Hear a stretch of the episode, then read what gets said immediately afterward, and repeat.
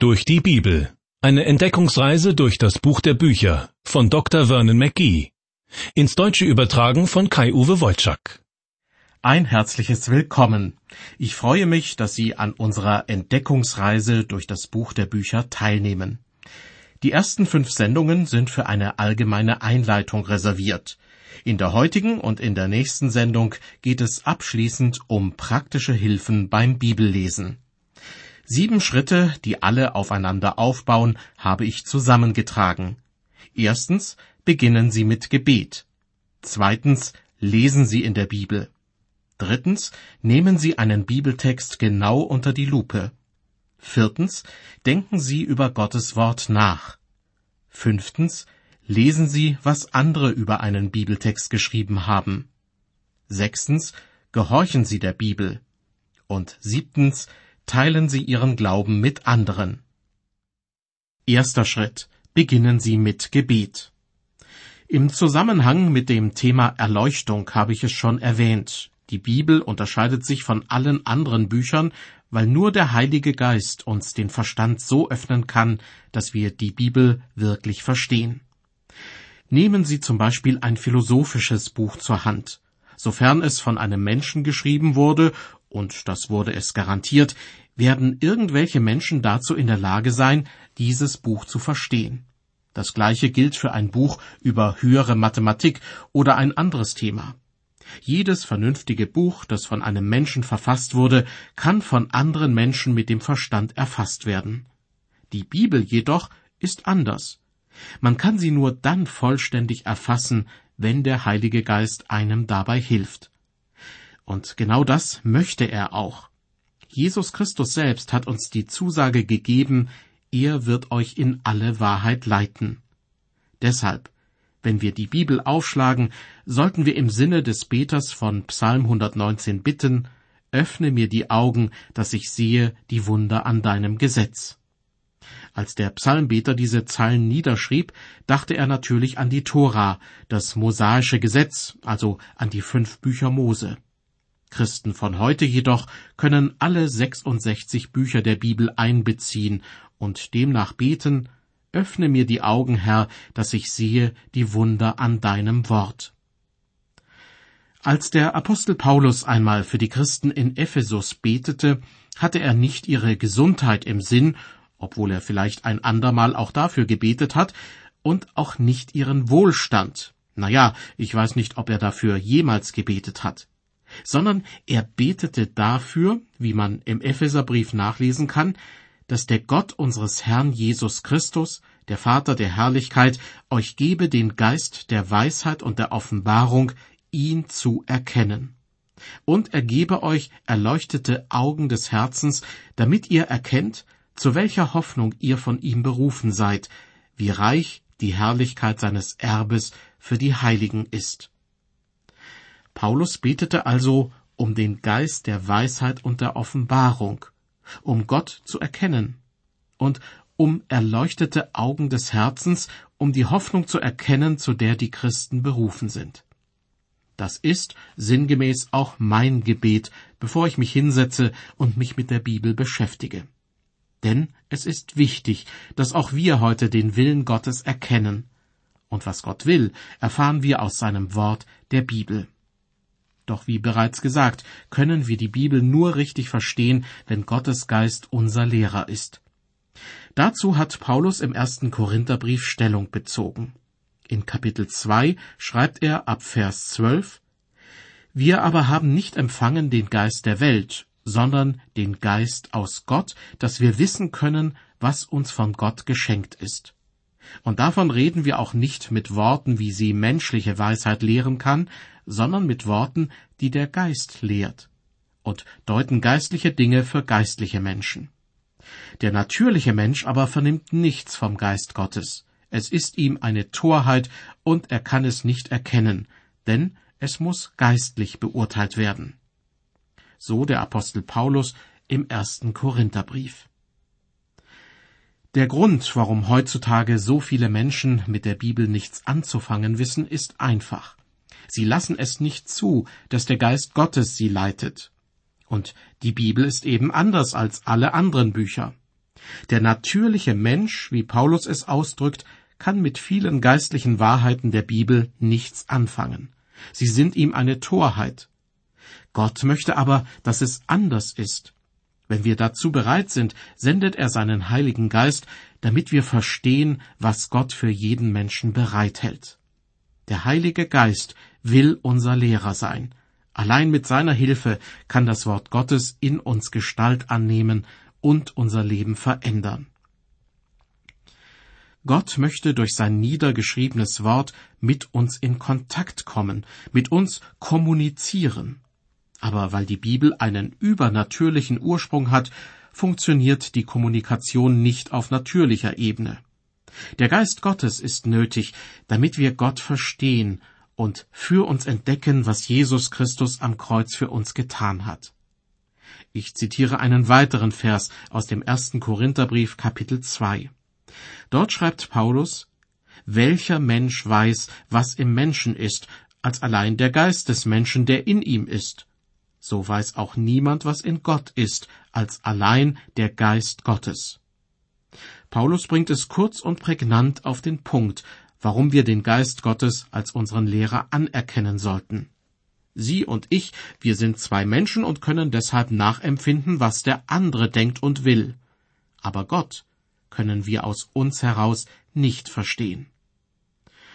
Oft wird ja in unserer Gesellschaft von einem Generationenkonflikt gesprochen. Damit ist gemeint, dass Jung und Alt kein Verständnis füreinander haben und deshalb oft getrennte Wege gehen. Doch so etwas gab es schon immer. Und wenn Junge und Alte sich Mühe geben und aufeinander zugehen, dann klappt es auch mit dem gegenseitigen Verständnis. Schließlich sind wir alle menschliche Wesen. Anders verhält es sich mit Gott. Ein bisschen guter Wille allein reicht da nicht aus. Damit ich ihn verstehen kann, muss er sich mir offenbaren. Sich zu verstehen bedeutet ja nicht nur, dass man dieselbe Sprache spricht. Dazu möchte ich Ihnen eine kleine Geschichte erzählen. Als ich Pastor war in Nashville, Tennessee, bin ich an einem strahlend hellen Morgen aufgestanden und schaute aus dem Fenster. Über Nacht waren ungefähr 13 Zentimeter Schnee gefallen, der nun alles Unansehnliche zudeckte. Ich saß im Obergeschoss an meinem Schreibtisch und schaute immer wieder mal raus auf die weiße Pracht. Auf einmal sah ich einen Ältesten aus meiner Kirchengemeinde, der gleich nebenan wohnte. Er kam raus auf seine Veranda mit zwei Blecheimern voll Asche. Die wollte er auf den Weg streuen. Doch er zögerte, blieb stehen und ließ seinen Blick über die weiße Gegend schweifen. Ich musste lächeln, denn ich wusste ganz genau, was in ihm vorging. Er fühlte jetzt dasselbe wie ich, als ich kurz zuvor entdeckt hatte, dass es über Nacht geschneit hatte.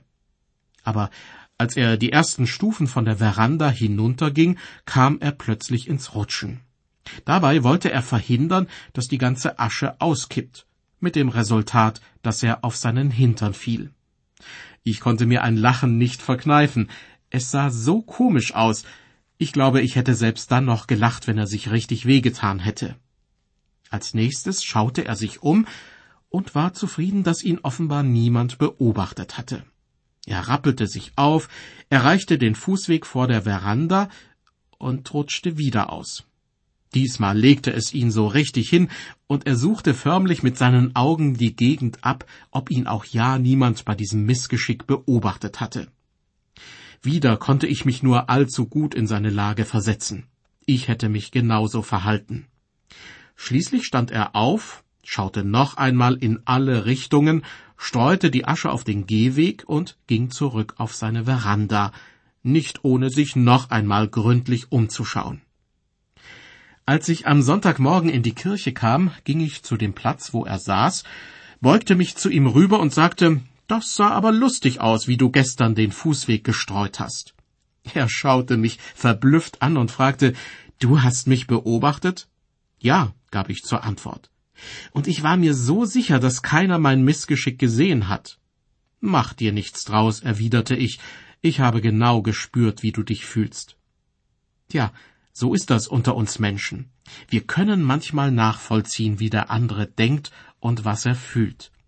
Aber wer kann nachvollziehen, wie Gott denkt und fühlt? Nur der Geist Gottes kann uns beibringen, auch geistliche Dinge zu verstehen. Ernest Renard, ein französischer Skeptiker des 19. Jahrhunderts, wollte die Bibel bloßstellen und schrieb ein Buch mit dem Titel Das Leben Jesu. Dieses Buch besteht aus zwei Hauptteilen. Zuerst werden historische Tatsachen beschrieben, dann wie das Leben Jesu zu deuten sei. Was den ersten Teil betrifft, so wurde möglicherweise niemals eine bessere Lebensbeschreibung über Jesus verfasst. Doch die Interpretation im zweiten Teil kann man nur als absurd bezeichnen. Ein Zwölfjähriger, der die Sonntagsschule besucht, hätte es besser gekonnt. Wie kann es nur so etwas geben? Nun, der Geist Gottes erteilt wissbegierigen Menschen keinen Geschichtsunterricht und fördert für sie auch keine Fakten zutage. Wenn sie klug genug sind, können sie das auch alleine schaffen. Anders verhält es sich jedoch mit der Deutung, also mit der Frage, wie man das Leben und Sterben Jesu bewerten soll. Für die Deutung ist der Geist Gottes zuständig.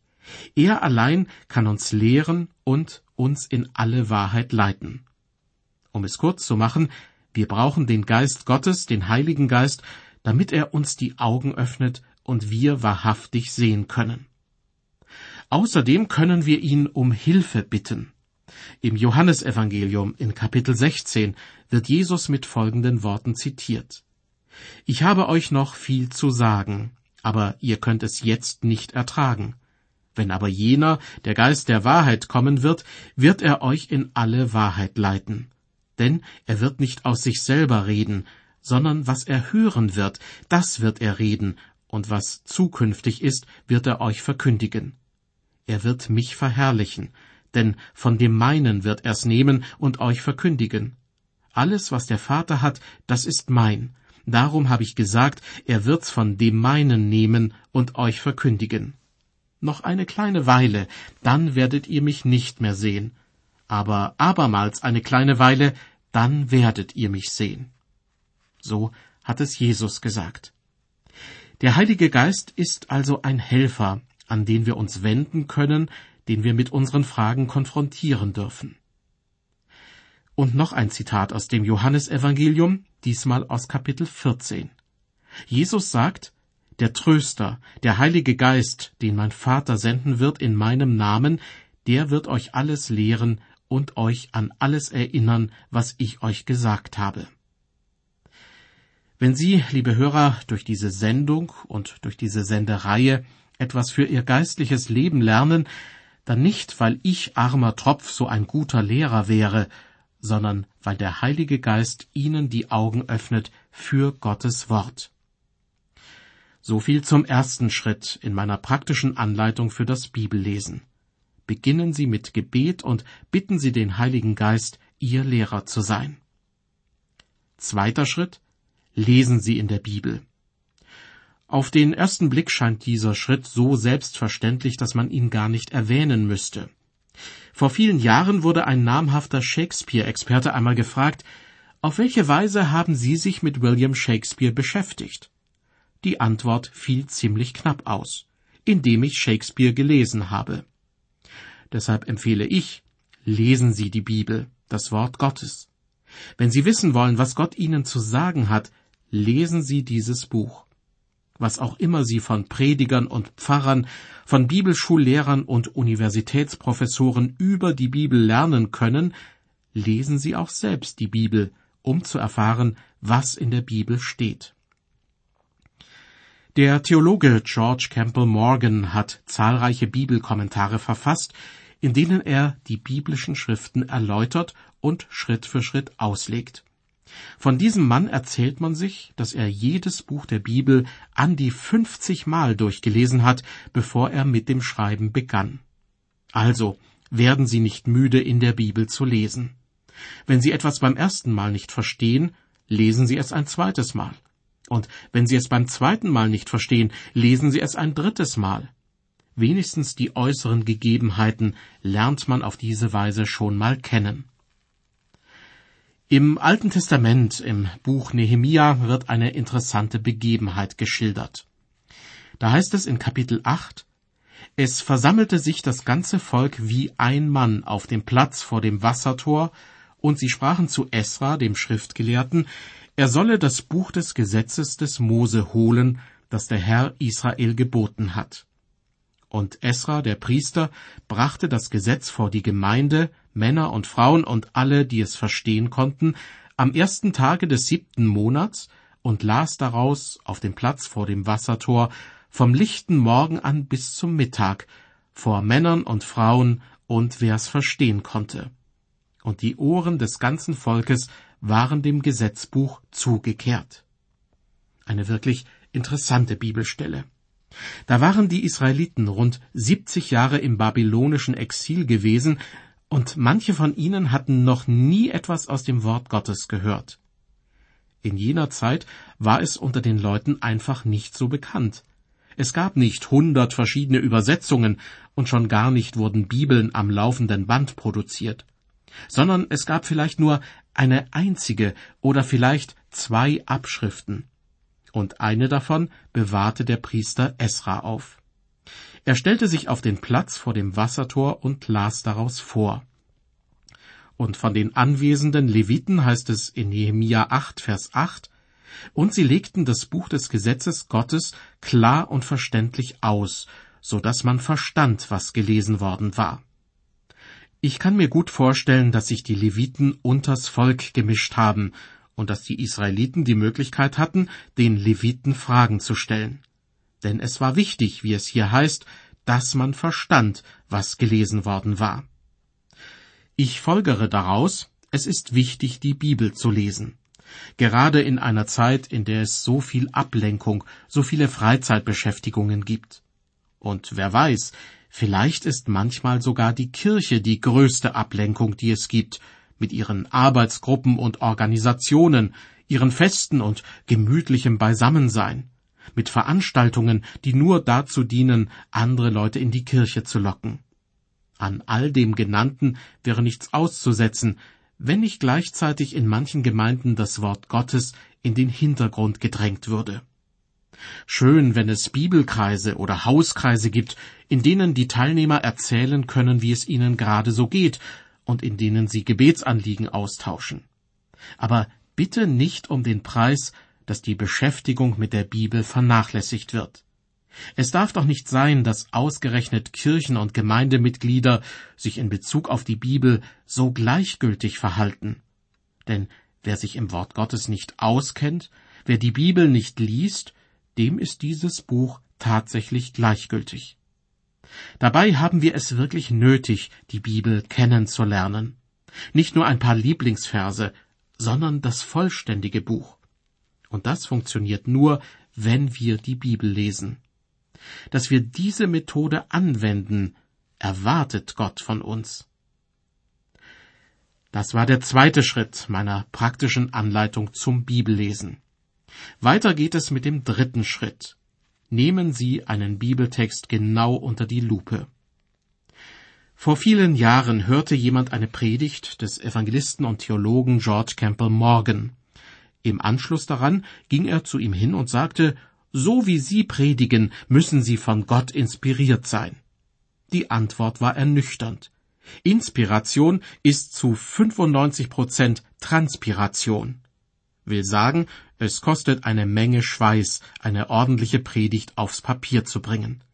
Man muss die Bibelstelle, um die es geht, genau unter die Lupe nehmen, sich damit auseinandersetzen. Der Heilige Geist wird uns diese Mühe nicht abnehmen. Ich habe eine Zeit lang an einem Bibelseminar unterrichtet. Die jungen Leute in den verschiedenen Klassen waren recht unterschiedlich geprägt. Einige waren so fromm, dass ich meine liebe Mühe mit ihnen hatte. Ich wusste nicht so recht, wie ich mit ihnen umgehen sollte. Doch nach und nach wurde mir klar, dass vieles nur eine fromme Fassade war, hinter der sie ihre Unkenntnis gegenüber dem Wort Gottes und ihre innere Lehre versteckten. Manche dieser Studenten hielten es nicht mal für nötig, am Abend vor einer Prüfung richtig zu büffeln. Immer hatten sie eine fromme Ausrede parat.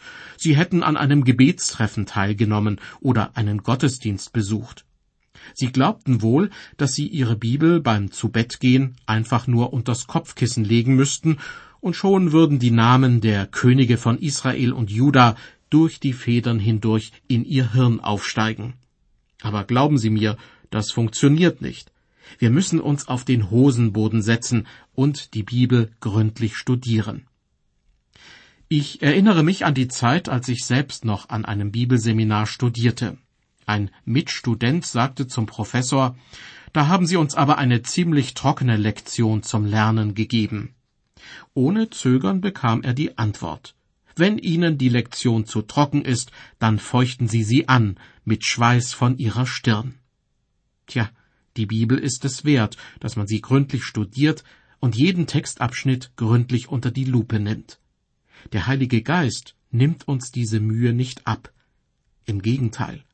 Faule Leute dürfen nicht erwarten, dass ihnen der Heilige Geist wichtige Wahrheiten offenbart. Und auch das dürfte klar sein. Logarithmen oder Geometrie oder die griechische Sprache lernt man nicht dadurch, dass man vor dem Schlafengehen schnell ein Kapitel aus einem Fachbuch liest.